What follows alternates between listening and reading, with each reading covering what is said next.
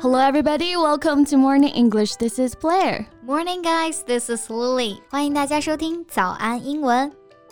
哎，Lily，你觉得对你来说啊，什么东西是最重要的？啊，一上来就这么严肃吗？Well. I think the most important thing to me must be my family. Yeah, right. Family is always the most important thing. 不过我前两天看了一个街头采访啊，嗯、里面的绝大多数的年轻人对这个问题的答案啊都是一样的。哎，你猜一下是什么？啊、uh,，钱吗？Right. 看来你还是非常懂年轻人的心啊。我本来就是年轻人，好吗？Right, right. 但是我们俩还是比较像的啊。我们呢会把家人，比如说家人的健康啦、家人的幸福啦，这些排在钱的前面。嗯，对，我觉得钱是重要哈，但是总还是有些东西比钱更重要的。Yeah, there got to be things more important than money. 哎，这倒是提醒我了啊！我们这期节目呢，就可以来讲一讲怎么来形容某件事儿呢？非常非常重要，like so important that you are not even satisfied to describe it as important。 嗯，就是比 important 更重要的情况，我们可以用什么词来形容呢？嗯，今天的节目就带大家一起来聊一聊吧。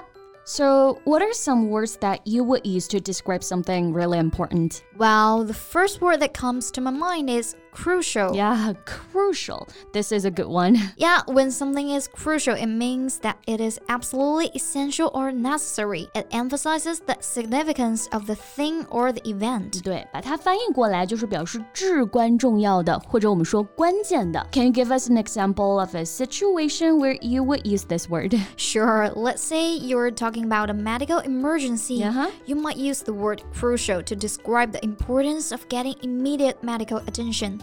For example, it is crucial that you get medical help right away. 呀，这都到了医疗援助的地步了啊，可以说是至关重要了。所以我们用到了 crucial，就是说，哎，你马上需要寻求医疗帮助，这是至关重要的。嗯，还有很多情况都可以用到这个词啊。For example, a crucial factor，关键性的因素；a crucial issue，关键性的问题。 a crucial decision 关键性的决定。Yeah, and topics of crucial importance 至关重要的一些课题。Right.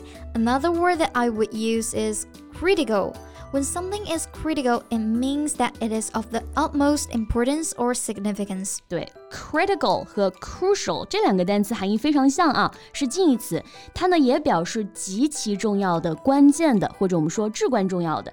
It's often used in situations where the stakes are high and the outcome could have a significant impact. 嗯，我们刚刚说了 critical 和 crucial 是近义词啊，所以有些情况呢，它们是可以互换的。比如说，in a situation where a team needs to make a crucial decision, you might use the word critical to describe the gravity of the situation. For example, this decision is critical to the success of our project. 嗯，翻译过来呢，就是这个决定对我们的项目的成功啊是至关重要的。嗯、对，Those are great examples. So, what are some other words that you will use to describe something that's really important? Another word that comes to my mind is vital. Yeah. 它表示必不可少的，对什么极其重要的。Yeah, when something is vital, it means that it is absolutely necessary for the existence, success, or continuation of something. Yeah, it emphasizes the importance of the thing in question.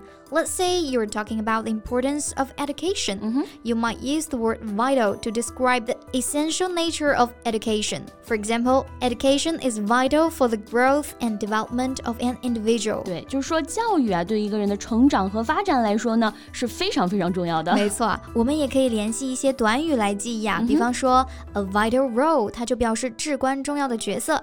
一般呢，我们会搭配动词 play 来使用。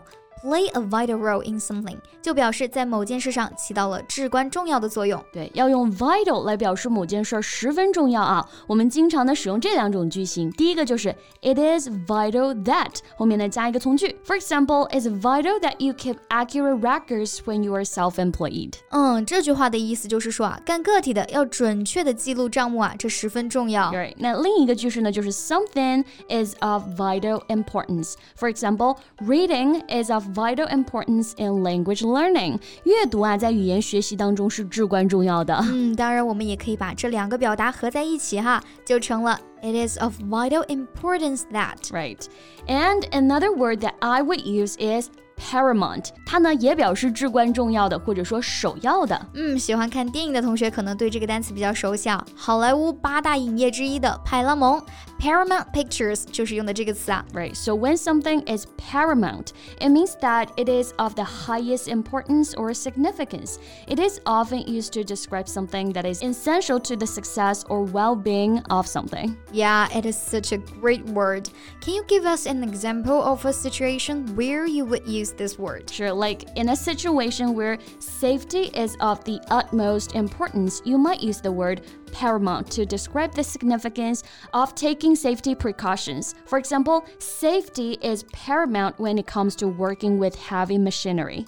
嗯，我们中文中经常会讲啊，安全至上，这里呢就翻译成了 safety is paramount。大家可以记一下，在很多场合下都能用得到。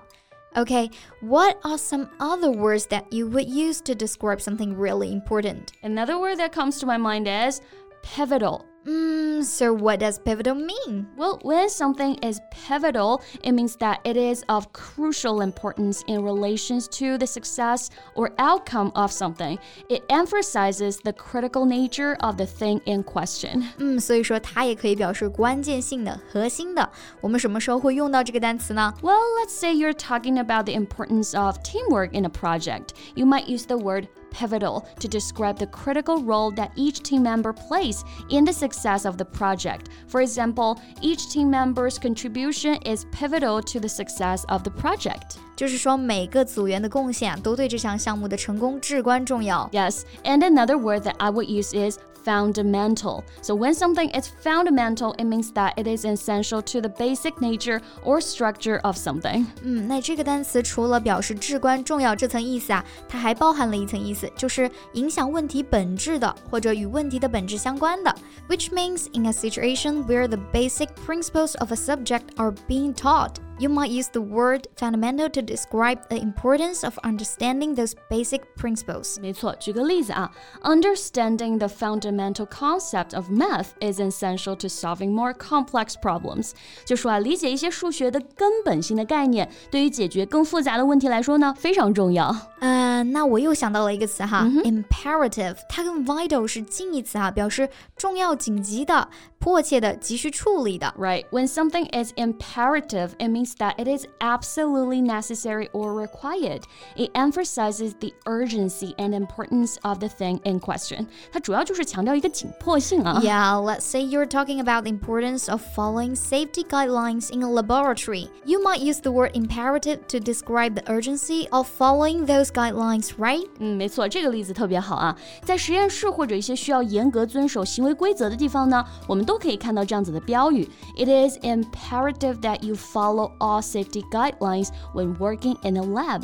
在实验室工作的时候啊，遵守所有的安全指导方针是必不可少的。 OK，那我们今天就讲了非常多用来表示一件事儿重要性的表达啊。I would just like to emphasize the importance of using the right words in communication. It can make a significant impact on how our message is perceived and understood. Yes, and I would like to encourage our listeners to expand their vocabulary and explore new words. It can be a fun and exciting way to improve communication skills. 嗯，那我们今天的节目呢就到这里了。 Okay, and that's all we have for today. And this is Lily. This is Blair. See you next time. Bye. This podcast is from Morning English. 学口语就来早安英文。